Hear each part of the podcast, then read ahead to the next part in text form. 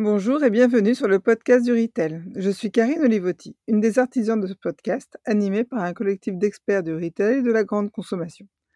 À travers ce podcast, l'un de nos objectifs est de donner la parole à ceux qui font le commerce d'aujourd'hui et de demain pour parler d'expérience, de vision et d'innovation.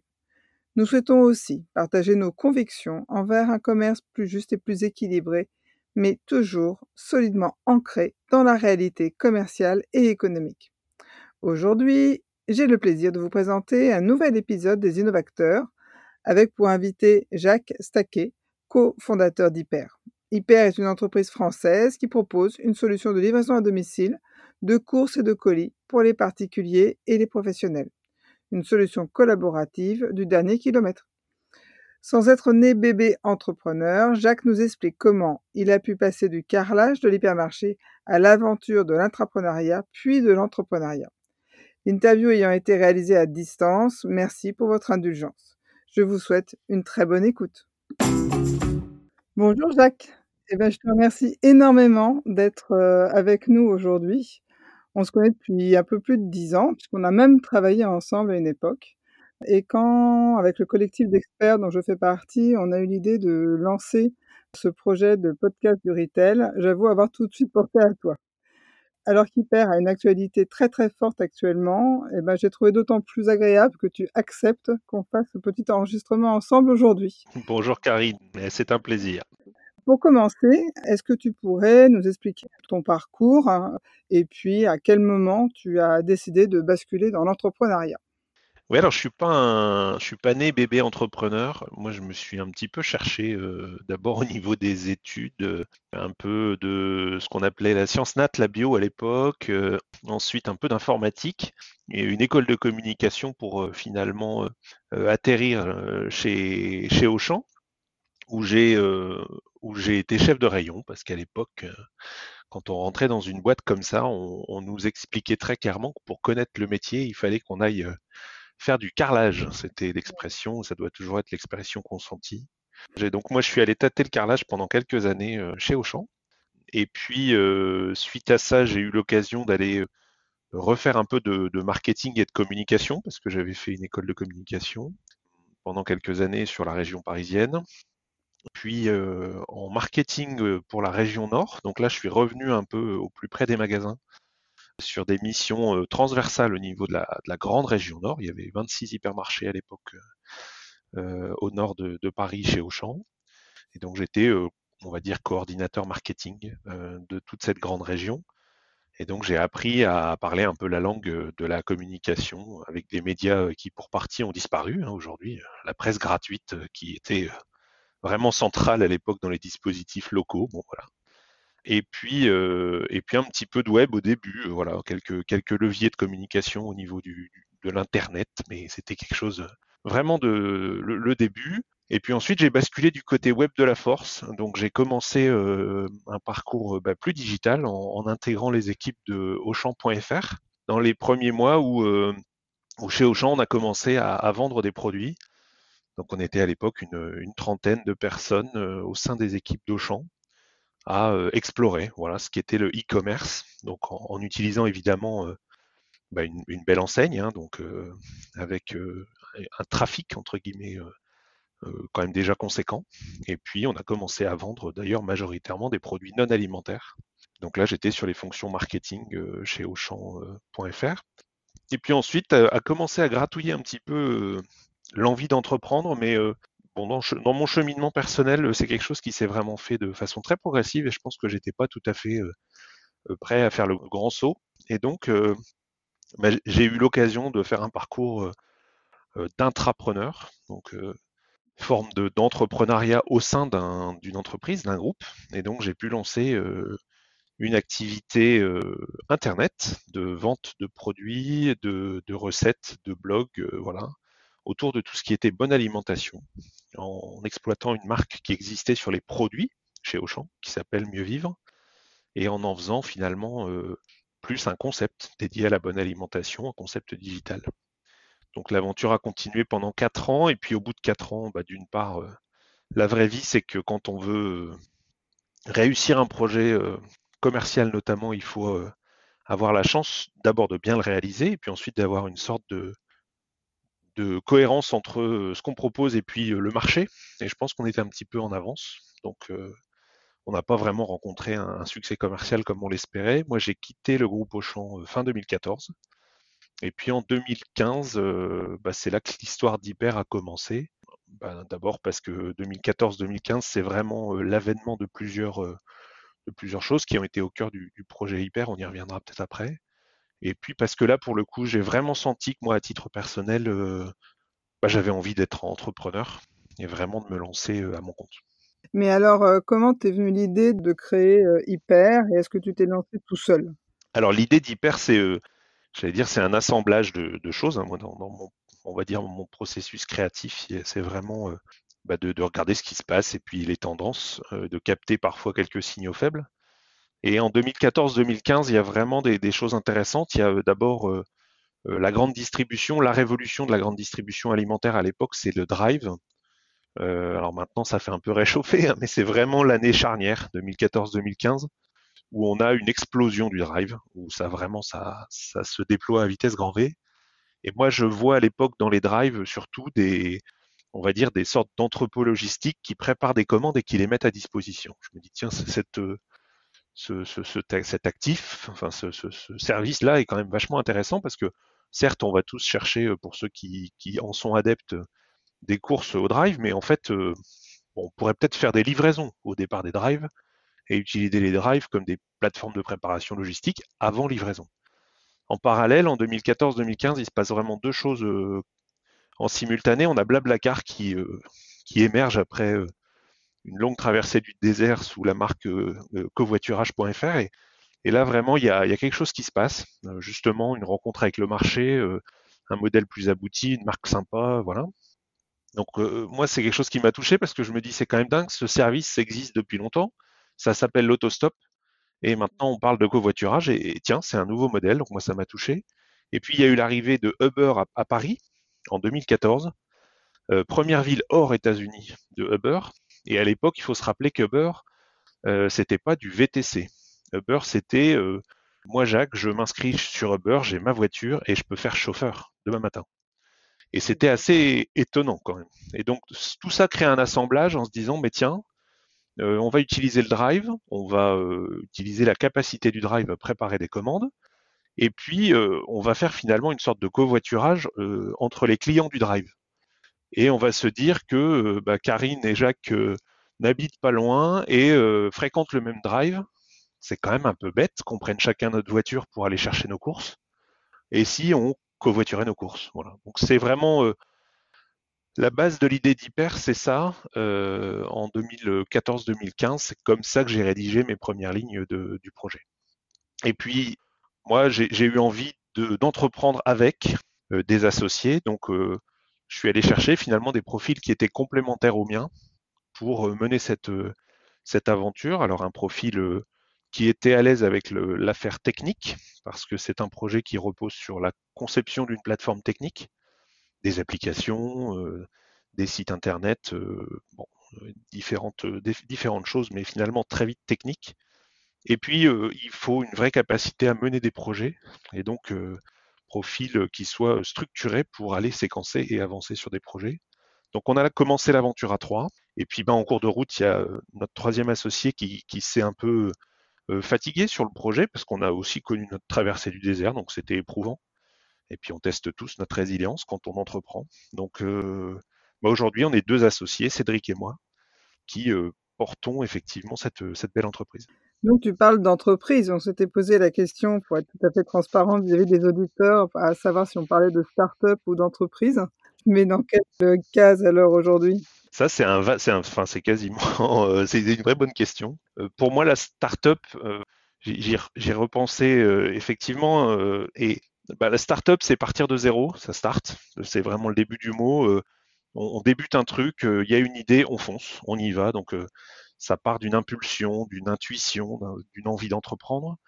Et le up, je pense, traduit euh, une croissance forte, un côté euh, où, euh, tiens, on a rencontré le marché et on est en train de, bah, réaliser, de transformer ce concept en entreprise. Donc pour moi, une entreprise, enfin une startup est une entreprise avec des règles du jeu peut-être un peu différentes, un rapport au risque ou au pari qui est plus important, et surtout une dette qui est de croître vite. Voilà, c'est ce qui fait qu'à mon avis, dans, dans le monde de la startup, il y a, il y a finalement beaucoup d'idées, beaucoup de, de, graines qui sont semées, et puis parfois sur le chemin, bah, plus de plus d'échecs parce que ça fait partie du modèle. Chez Hyper, je pense qu'on est en train de muter en entreprise parce qu'on a cinq ans maintenant. Euh, même si évidemment on attaque tout, un marché qui est, qui est énorme. Hein. On est sur ce marché de, on va dire, du last mile delivery, donc tout ce qui est livraison du dernier kilomètre. Et euh, ce marché-là est un marché qui d'abord est, déjà établi, euh, mais qui en plus euh, enregistre une croissance à deux chiffres très régulière. Donc c'est un marché qui sera très dynamique, mais chez Hyper, on a peut-être moins la terminologie de start-up aujourd'hui, parce qu'on est 45, parce que on commence à, comprendre et à maîtriser les différents modèles qu'on met en jeu. Donc voilà, ouais, c'est vrai que moi je, je, dis bah, qu'on est une entreprise. Par contre, on a un projet qui est très très moteur pour nos équipes. La croissance d'hyper, elle est très forte, alors encore plus dans cette phase de, de confinement et en tout cas de crise, de crise sanitaire que nous connaissons actuellement. Mais quoi qu'il en soit, tu avais une croissance très très forte parce que ce que tu m'expliquais, c'est que tu ne t'adresses pas que à la grande distribution alimentaire. Oui, c'est vrai que le, le, le, projet, il a, alors il a muté. On n'a pas eu, euh, on n'a pas eu à proprement parler ce que tu entends beaucoup dans euh, les, histoires de start-up. On parle très souvent de pivot. Euh, l'intuition initiale, c'était de faire euh, le plan A, et puis finalement, en cours de route, on s'est dit ah ben non, je vais partir sur un autre plan parce que par rebond ou par association d'idées, j'ai trouvé une autre idée. Chez nous, on a plutôt eu une mutation du projet puisqu'on est parti vraiment, comme moi, je suis un bébé de la grande distrie, finalement, bah, j'avais créé sur la base de ce que je connaissais, donc la grande distrie, les drives. Et en cours de route, dès 2017, on a découvert que on pouvait mettre notre, notre début de plateforme à l'époque, de, mise en relation entre des particuliers qui pouvaient faire des livraisons à proximité. On pouvait mettre cette plateforme et ce service au service des petits commerçants. Alors on les appelle plus les commerçants de proximité d'ailleurs. Les premiers avec qui on est allé discuter et, à qui on a proposé le service, ce sont par exemple les fleuristes. Et on a aujourd'hui une activité qui est très significative par rapport à l'activité d'hyper euh, autour du monde de la fleur, autour du monde du chocolat, euh, les cavistes, voilà, différents métiers de ce genre-là. Et donc euh, aujourd'hui, on a un pied vraiment grande distrie, c'est une réalité, hein, la livraison des courses au départ des drives ou des supermarchés. Et puis, on va avoir une activité au service des, des commerces de proximité. on a également eu une croissance assez forte l'année dernière notamment, parce qu'on a eu l'occasion de, de se rapprocher d'un de nos anciens concurrents euh, qui s'appelait U2U et donc d'intégrer chez Hyper euh, son activité, donc l'activité de livraison collaborative, qui était assez proche de la nôtre, euh, même si elle ne se faisait, elle, que pour des commerces de proximité. Donc j'allais dire, on a encore renforcé cette dimension-là. Et puis qui avait lancé une deuxième activité en parallèle de livraison par coursier. Et donc c'est vrai que chez Hyper, aujourd'hui, on a, on a deux, deux façons de faire qui, sont, qui tournent aujourd'hui euh, en parallèle. La livraison dite collaborative avec des particuliers, et puis de la livraison plus par tournée, tournée de livraison, où là on va livrer des colis euh, en fin de journée avec des, des coursiers partenaires auto-entrepreneurs. Et donc aujourd'hui, tu nous dis que tu as des partenariats, tu as des enseignes à nous citer? Oui, alors on, on, a des, on a des, des, des chouettes partenariats. On a euh, bah, d'abord un référencement national avec euh, avec Match, les supermarchés Match depuis euh, très longtemps. Ça a fait partie vraiment des gens qui nous ont fait confiance très tôt. Alors c'est un, acteur régional, hein. on, est, on est nous de la métropole lilloise. Mais ils ont vraiment été dans une posture de, de early adopter, voilà, de, de, pionnier par rapport à notre, à notre projet et, on les en remercie. Et le partenariat est un partenariat durable où on, co-construit aussi ce, ce, service. On a également eu euh, un référencement euh, récent avec euh, Intermarché, Système U. On est, en, finalisation de, de partenariat avec d'autres acteurs du retail. Et puis, on déploie actuellement un, un, chouette partenariat. On a dans le monde du chocolat.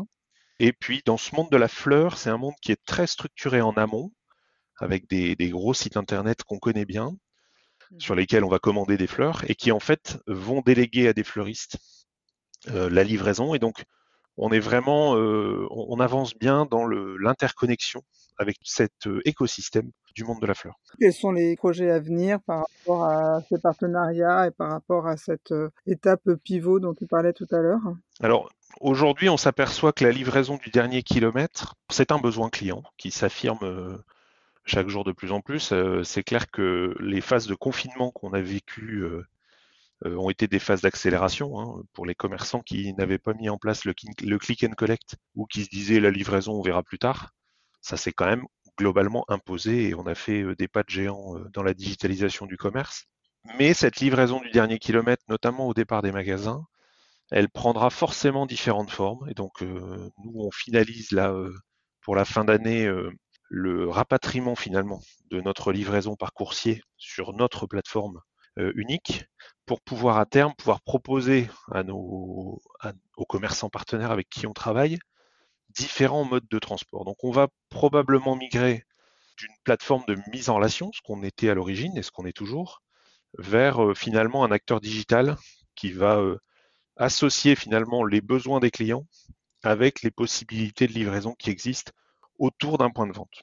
Donc ça sera probablement demain euh, aussi bien du particulier qui peut dépanner, puisque c'est des, livreurs occasionnels, hein, c'est pas du tout des gens qui, en font un métier. C'est vraiment une notion de bon sens. Je suis dans le coin, donc je peux faire une petite livraison.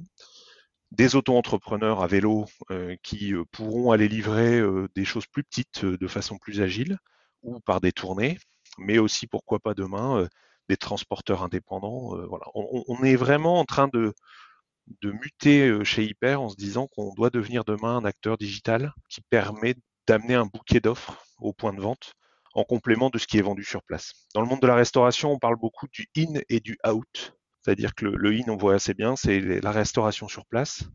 Et Dieu sait qu'en ce moment, il souffre puisque tout ça est à l'arrêt. Et le out, finalement, est porté aujourd'hui majoritairement par des plateformes qui vendent à la place des commerçants ou des restaurants. Mais euh, de plus en plus, ça prend une part significative euh, des activités. Donc aujourd'hui, je pense qu'un commerçant doit se dire euh, finalement, je vends. Le but du jeu, c'est de vendre. Après, il y a une partie sur place et une partie qui arrivera jusque chez le client en direct. Justement, dans le cadre de cette euh, aventure entrepreneuriale, quelles sont les, difficultés que tu, que tu as rencontrées et comment as-tu pu euh, les surmonter? Alors, bah, la, difficulté, c'est de faire avancer. D'abord, c'est de, transformer son PowerPoint et sa belle idée en, en réalité, en service. Donc ça, euh, c'est déjà pas une mince affaire. Avec euh, Cédric et, Céline au début de l'aventure, on, a eu le droit à notre petite traversée du désert hein, qui nous a permis de, bien nous tester aussi, de mettre à l'épreuve notre capacité à nous aligner en tant qu'associés et puis euh, d'embarquer les, premières, ressources, les premières équipes qui nous ont fait confiance et qui ont eu envie de monter ce projet avec nous. C'est d'abord une grosse aventure j'allais dire, euh, organisationnelle et puis humaine. On se souvenait avec une, une forme d'émotion euh, très concrètement. Hein, sur la journée de vendredi de la semaine dernière, on a fait le chiffre d'affaires d'un mois il y, a, il y a deux ans et demi. et donc on se dit, waouh, quand même, rendez-vous compte. Et donc ça, on se dit, on mesure le chemin parcouru. Par contre, pour en arriver là, il y a eu effectivement l'année 2016 qui a été un vrai challenge parce qu'on se dit mais mince comment on fait quoi? Et, on a notre idée mais en fait les gens nous disent ouais ça a l'air sympa ton histoire de, de blablacar des courses mais il y, a un peu le syndrome qu'on a connu euh, les quadras euh, reconnaîtront avec la pub Renault euh, d'une certaine époque ça ne marchera jamais. Et en fait il y avait un petit côté un peu bisounours dans notre aventure quoi. Je vais donner les courses à un gars dans la rue et il va venir faire la livraison Bien sûr, on aimerait bien y croire, mais, en fait, on va pas prendre le risque. Donc, euh, réussir à convaincre, à, acquérir cette crédibilité, bah, en fait, rien ne remplace le temps qui passe. Donc ça, ça a été notre première difficulté de se dire, bon, quand est-ce que ça décolle, en fait, notre histoire? Et vraiment, l'année clé, ça a été 2017, où là, on a introduit euh, la livraison pour les commerçants de proximité, on a déployé avec les supermarchés match, on a rencontré d'autres acteurs, on a aussi grandi dans notre compréhension du service qu'on devait proposer, hein, structurer l'équipe. Voilà, les difficultés, c'est vraiment la résilience, la capacité à, à tenir bon, à savoir faire évoluer certains points sans se renier, sans repartir sur une nouvelle entreprise complètement. Quoi. Donc ça, c'est, c'est d'ailleurs au quotidien euh, dans, les, dans les beaux challenges qui nous animent. Et du coup, les grandes satisfactions justement de cette euh, vie de, d'entrepreneur? Moi, ma, ma, première satisfaction, ça a été, euh, je pense, il y a deux ans, où, euh, où j'ai regardé notre entreprise et je me suis dit, mince, il y avait à l'époque, je pense, euh, 10 ou 15 collaborateurs et je me suis dit, tu te rends compte sur ce qui était il y a encore trois ans ou deux ans, bah là, un peu plus d'un an hein, même à l'époque, un truc sur un PowerPoint, il y a 10 ou 15 mecs qui ont accepté de venir bosser sur cette idée et de t'aider à, à concrétiser le projet. Donc moi, ça m'a ça m'a touché et on a chez nous euh, des sortes de catégories chez nous un petit peu qu'on appelle les, bâtisseurs dans l'entreprise. Et donc euh, chez, Hyper, il y a les fondateurs, bah, voilà, euh, ils ont la carte, ils ont le totem d'immunité, hein, ils sont fondateurs, voilà. Mais on a aussi la catégorie des bâtisseurs qui sont ceux qui nous suivent depuis quasiment les, tout premiers mois et qui continuent à être engagés à nos côtés. Et puis on a la chance d'avoir tous nos collaborateurs. Donc c'est moi, mon plus grand plaisir et ma plus grande satisfaction, c'est quand même l'aventure humaine, l'engagement des équipes au quotidien. Là, on traverse en plus des phases de, de télétravail quasiment exclusif. Euh, bon, c'est perturbant, hein, c'est compliqué à gérer tout ça. Et quand même de mesurer l'engagement durable des équipes dans ce projet, c'est un grand plaisir. Et puis 2018, 2020 euh, et, fin 2019, ça a vraiment été l'année où on a pu euh, euh, se rapprocher avec U2U, euh, signer quelques partenariats clés, commencer à avoir une légitimité sur la place. Bon, ça c'est c'est super chouette et c'est vraiment dans les gros motifs de satisfaction. Je suis super heureuse pour toi. Merci. Si c'était à, à, refaire, est-ce que dans cette aventure, tu changerais quelque chose? Je changerais peut-être mon exigence par rapport au temps. Parce qu'en fait, on a, euh, je pense, un impératif quand on est une start-up qui est d'aller vite. Et donc parfois, en augmentant l'exigence par rapport au temps, on est obligé d'aller plus à l'essentiel. Et donc nous, moi je dis assez euh, couramment euh, quand je raconte Hyper qu'on a, on a un petit peu raté ce qu'on appelle le MVP, le minimum viable product. Donc le, produit cœur, le minimum que tu aurais pu développer pour faire ta première appli. C'était quoi? Et chez nous, on a mis presque six mois à sortir notre première application. Et au moment où on l'a mise sur le marché, bah, là, on a, on a pris les retours des utilisateurs, ceux, des, premiers euh, qui ont accepté de rentrer dans l'histoire qu'on proposait. Là. Et en fait, on s'est aperçu que ça répondait pas. C'était pas comme ça qu'ils avaient pensé le produit. Euh, bon, si on avait été euh, plus dans la contrainte en se disant, allez, dans un mois, truc, truc bête, hein, et on mettra peut-être un mois et demi, mais dans un mois, on lance les premières livraisons en mode collaboratif. Je pense qu'on aurait appris plus vite. On aurait probablement dépensé un peu moins ou, dépensé un peu mieux, en tout cas. Donc voilà, c'est ce rapport au temps et à l'essentialisation euh, qui, pour moi, est clé dans une startup et dans un parcours d'entreprise, euh, enfin ou d'entrepreneur, de, transformation d'une idée en, en entreprise. C'est une contrainte qui est assez vertueuse. Elle, ouais, c'est, je pense qu'elle est, elle est plus vertueuse que dangereuse. Oui, ce qu'on appelle aussi le, le, juste nécessaire. Absolument. Pe petit risque, grands apprentissages entre guillemets.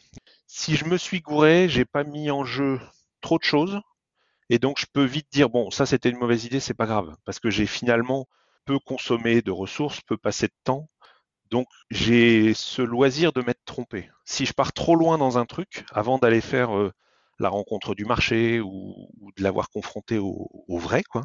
Finalement, si je m'aperçois en bout de chaîne que je me suis gouré, ça peut être euh, mortifère même pour l'entreprise. Donc euh, voilà, c'est des petits pas, des tests et, et, et un, une exigence dans le rapport au temps qui doit être très élevée. Et de la même façon, est-ce que si tu devais donner demain des conseils à, des jeunes, euh, quel serait le premier conseil que tu leur donnerais? Quand, on a préparé un petit peu cet échange, je te disais que j'étais pas né euh, en me disant je veux entreprendre. Ça a été un vrai cheminement. Ce qui m'a beaucoup inspiré, ça a été euh, euh, des gens que je trouvais pas géniaux et qui avaient osé entreprendre. Et, je pense qu'on est entouré de gens comme ça, dont on se dit lui vraiment, c'est pas la huitième merveille du monde. Et pourtant, on, en est presque à jalouser parce qu'il a osé, il s'est lancé. bon. Donc moi, dans mes leviers de motivation, entre guillemets, il y a, il y a ces gens qui parfois sont plus ou moins proches, mais où je me dis, bah, mince, il, y est allé, pourquoi, pourquoi t'y vas pas, quoi? Et donc le premier conseil, c'est évidemment d'oser, de maîtriser le niveau de risque que vous prenez. Mais en fait, si le risque est supportable, bah, il, faut, il faut tenter. Il faut tenter. Mais euh, c'est vrai que on, se dit assez régulièrement euh, qu'il faut tenter ce qu'on est prêt à perdre. Donc ça, il faut l'avoir, comme ça, on n'est pas avec la boule, au ventre en se disant et si ça marche pas? Mais par contre, on est plutôt dans une libération des énergies en se disant oh, et si ça marche, c'est canon quoi. Voilà. Donc faut oser et mesurer le risque. C'est une très belle conclusion pour cette première partie d'interview, Jacques. On a pour habitude euh, dans ce podcast de poser quelques questions à nos invités. Il y en a une qui nous tient particulièrement à cœur parce que elle est aussi la naissance de ce podcast. On dit toujours qu'on veut un commerce plus juste et pas juste du commerce. Et je trouvais que vraiment cette question pour toi était tout à fait parfaite. Donc, euh, euh, dis-moi pour toi quelle est la définition d'un commerce juste? Là, tu me mets une grosse pression parce que si la question est parfaite, il va falloir que la, réponse le soit aussi. Bon. Euh, derrière le côté juste, je trouve que moi, ça m'évoque euh, justesse et justice, forcément. Euh, et, derrière, je me dis qu'il y a une vraie réflexion autour de l'équilibre. Alors, on appelle ça les parties prenantes, c'est un peu pompeux, mais l'équilibre pour toutes les personnes, ou, ou sociétés, ou instances, ou organisations qui ont parti dans ce qu'on met en place. Donc aujourd'hui, euh, nous, on a nos, nos shoppers, c'est comme ça qu'on appelle les, particuliers qui acceptent de faire des livraisons. Euh, on est dans un cadre collaboratif, donc on n'est on n'est pas là pour en faire des gens qui sont presque des pros, mais pas des pros. Ça doit vraiment être un cadre où c'est de la livraison de manière ponctuelle. C'est peut-être du complément de revenu, mais ça ne peut pas être un, un job. Donc, on essaye d'ajuster notre position par rapport à, ces gens-là. De la même façon, quand on se dit qu'on veut accompagner les commerçants, ben, c'est leur rendre accessible une forme de livraison et, leur permettre effectivement d'aller faire un peu plus de out, comme je citais tout à l'heure. Il y a également la contribution à la société et quelle est la société dans laquelle on s'inscrit euh, euh, demain. il peut y avoir les collaborateurs, quelle est l'aventure qu'on leur fait qu'on leur fait vivre. Est-ce que on est dans un rapport où ils sont c'est un petit peu la phrase toute faite peut-être hein, que j'ai vis-à-vis des collaborateurs quand on les embauche. Euh, moi, c'est de dire que l'entreprise avec eux ne doit pas être la même que l'entreprise avant eux. Donc, euh, d'essayer d'introduire comme ça euh, une démarche où on est, nous, responsables de ce qu'on fait, mais où on responsabilise aussi les gens. Donc, voilà, derrière le côté juste, je pense qu'il faut il faut chasser en fait un intérêt personnel qui qui serait destructeur de valeur pour le reste des parties prenantes. il fallait un mot complet. Alors, je sais pas si c'est parfait, mais merci pour cette euh, question qui était parfaite. Est-ce que tu as une entreprise euh, qui t'inspire particulièrement, dont tu voudrais nous parler, ou une personne, une, personnalité de, de l'univers de la grande conso, du retail? Écoute, moi je suis euh, rentré chez Auchan en 1997, donc au siècle dernier. Et à l'époque, il y avait un monsieur qui s'appelait Francis Cordelette, qui était directeur général d'Auchan France. Et moi, j'ai toujours été très euh, très marqué par ce monsieur parce que c'était quelqu'un qui, euh, même quand il était en, en émission télé, dans le cadre de lancement d'opérations, vous regardez droit dans les yeux et, avez une forme de, discours avec un on inclusif. On va le faire, on, va, on va gagner, on va faire une belle perf. Et en fait, euh, il avait une capacité, il a une capacité à, enrôler les gens de façon assez, euh, assez impressionnante. Et puis j'ai eu la chance effectivement de, l'avoir. Euh, alors moi chef de rayon et lui DG, hein, donc autant vous dire qu'on s'était pas croisés tous les trois jours. Mais j'ai eu l'occasion de pouvoir le croiser plus tard dans l'écosystème du groupe Boulanger, où j'avais moi eu l'occasion d'accompagner une, de, une des petites filiales qui était lancée par Boulanger. Et donc de mieux connaître ce monsieur, et donc vraiment ça, ça a été quelqu'un de très inspirant.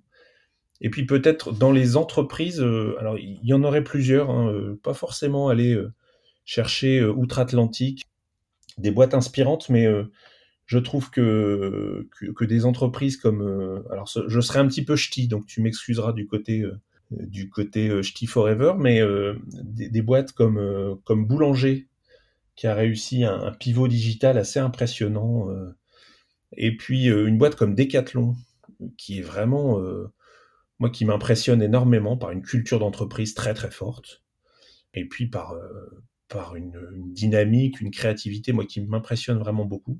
Bon voilà, on, a la chance d'avoir un, terreau de distribution euh, très important dans, le Nord notamment, et, moi je suis, euh, je, suis confiant sur la capacité des entreprises retail de se transformer.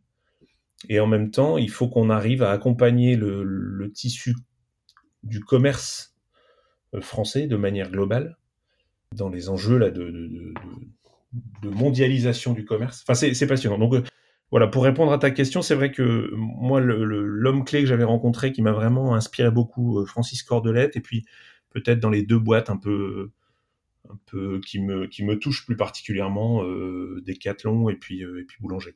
Et parce que nous nous sommes connus dans le domaine du e-commerce, as-tu un site e-commerce que tu préfères? Alors, euh, j'espère que ça fait pas ringard. Euh, moi, je, je suis avec euh, gourmandise les évolutions de Le Bon Coin. Pour la petite histoire, Le Bon Coin, quand j'étais au service communication d'Auchan France, donc il y a maintenant une paire d'années, il y avait un petit site qui, était sorti et, qui s'appelait Le Bon Coin, et on a eu la chance. Enfin, à l'époque, j'ai pu provoquer un rendez-vous entre le patron de la communication du Bon Coin et le gars qui était euh, à l'époque euh, patron de Le Bon Coin France. Parce que moi, j'avais en tête le fait de dire, ben, dans tous les hypermarchés euh, de France et de Navarre, vous avez un tableau en liège avec des petites annonces. Ça vous parle un petit peu? Tu vois à peu près? En tout cas, dans les hypermarchés, il y avait beaucoup ça. Et, je me suis dit, ben, on va faire des petites annonces d'Auchan sur le Bon Coin. Et, on avait eu un gars qui nous avait reçu en disant, ouais, mais en gros, je sais pas si, si Auchan, ça représente un marché suffisant. Et donc, moi, ça m'avait fait marrer de me dire quand même, ce gars-là, il reçoit, il reçoit au champ, quoi.